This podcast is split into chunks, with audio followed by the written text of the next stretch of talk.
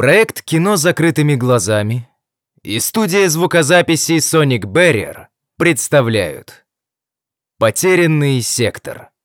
Рассказ. Автор Александр Родин. Читает Константин Федорищев. Глава первая. Отшельник мира. Через щели плотно прикрытых ворот погреба проникали блики красных и фиолетовых сияний. Ворота были укреплены досками и различными материалами. Раздавался глухой гром и треск раскатов молний. Доносился гул усиливавшегося ветра, и сквозь щель внутрь погреба пробралась струйка пыли.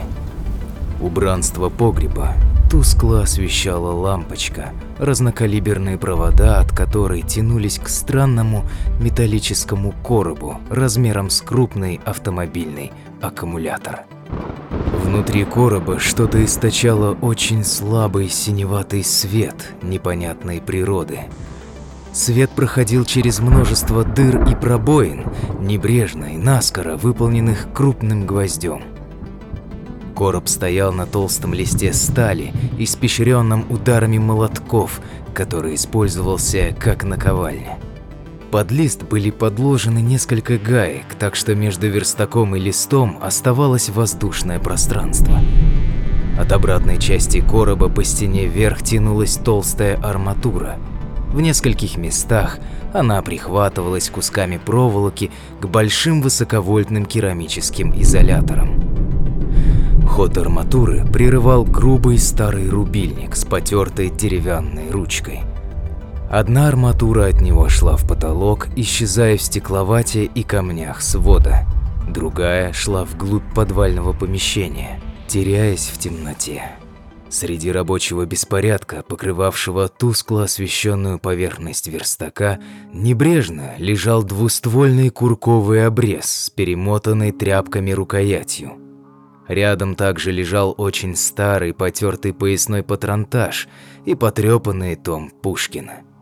Посреди комнаты стоял человек. На вид ему было 35-45 лет, но черная густая борода и потрепанный вид скрывали истинный возраст. Он был одет в старый серый плащ и советскую синюю олимпийку – Джинсы имели грубые прилаженные наколенники из автомобильной покрышки. На ногах виднелись сильно заношенные военные ботинки нового поколения с усиленными носами и мягкими бортами. Они почти не выдавали отношения к совершенно другой эпохе. Шнурки на ботинках были разными. На голове была черная потертая кожаная восьмиклинка, повернутая козырьком назад, что придавало человеку комичный вид, какой бывает у бездомных, стремящихся придать себе модный облик. Приподняв одну бровь, примостив край языка к верхней губе, он внимательно прислушивался к звукам, доносящимся снаружи.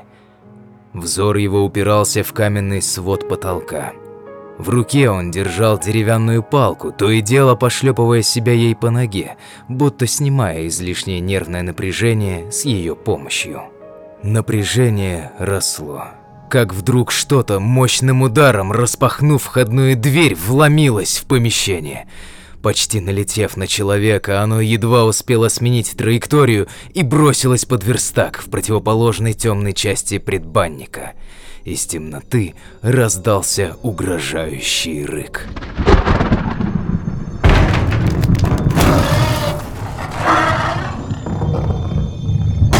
Человек уже целился вместо предполагаемого нахождения этого животного.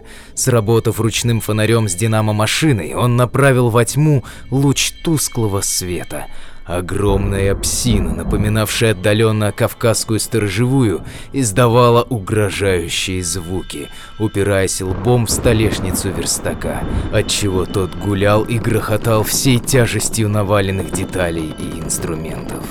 Псина напоминала скорее огромного кабана или среднего медведя. Передние лапы и грудь выделялись мощной мускулатурой. Задние были несуразно длинными и сухощавыми – тело скрывалось под недлинной шерстью, самой обычной и достаточно мягкой собачьей шерстью. Мощные челюсти демонстрировали ряды белых клыков. Брыли отсутствовали, что делало облик нелепого животного еще более пугающим и отвращающим.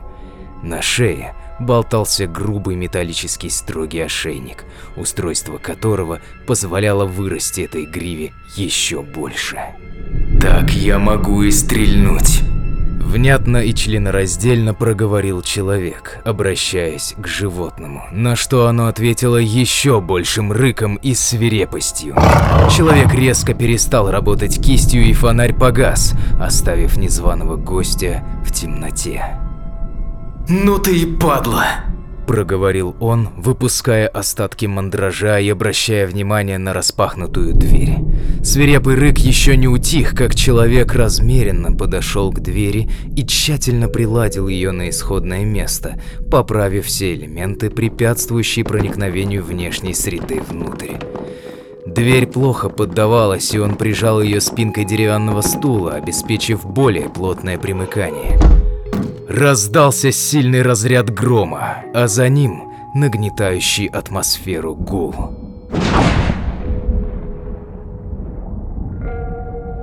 Разряд ударил в возвышающуюся над погребом антенну, собранную из примотанных друг к другу разных арматур.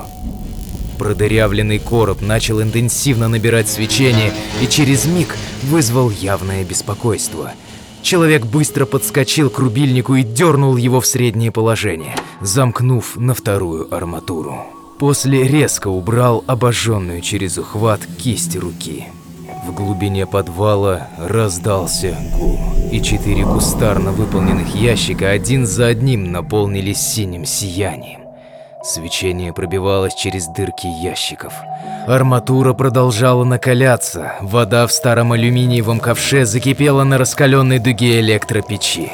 Гул не снижал интенсивности, и арматура продолжала краснеть, завершаясь непонятной композицией из железок, старых гаечных ключей, цепей и костылей, определенным образом прихваченных друг к другу кусками проволоки.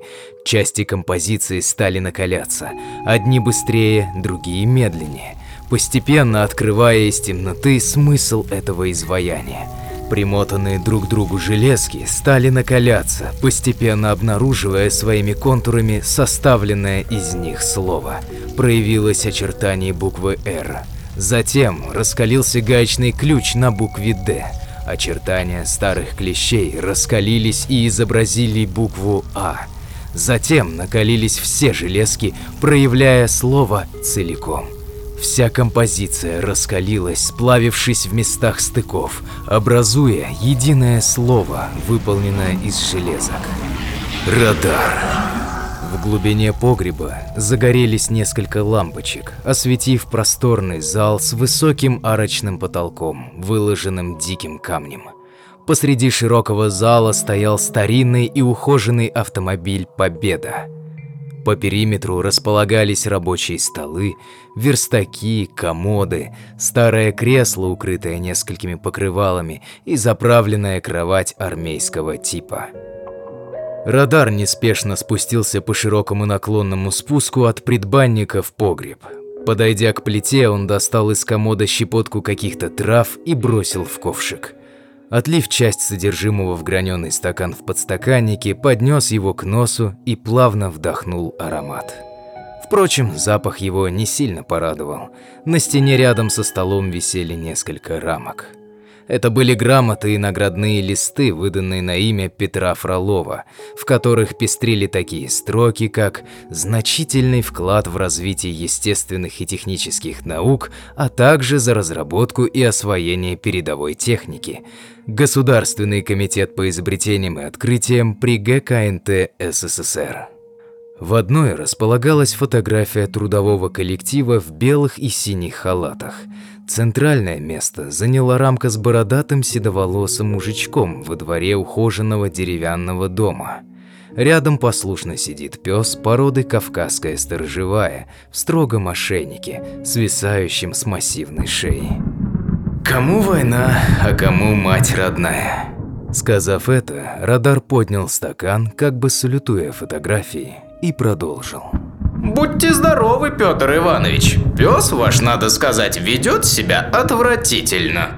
Говоря это, радар перешел на деланный говор ропотливой учительницы, жалующейся на поведение ребенка родителям. Усевшись в кресло, он поставил на стол сбоку подстаканник, пристроил удобно лампу и открыл Пушкина.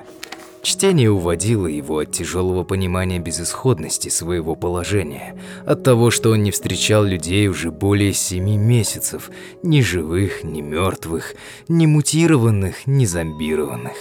Ему иногда казалось, что он умер и по какой-то странной причине задержался в промежуточном мире, в котором нет людей, кроме него самого. О людях напоминали только фотографии и его память.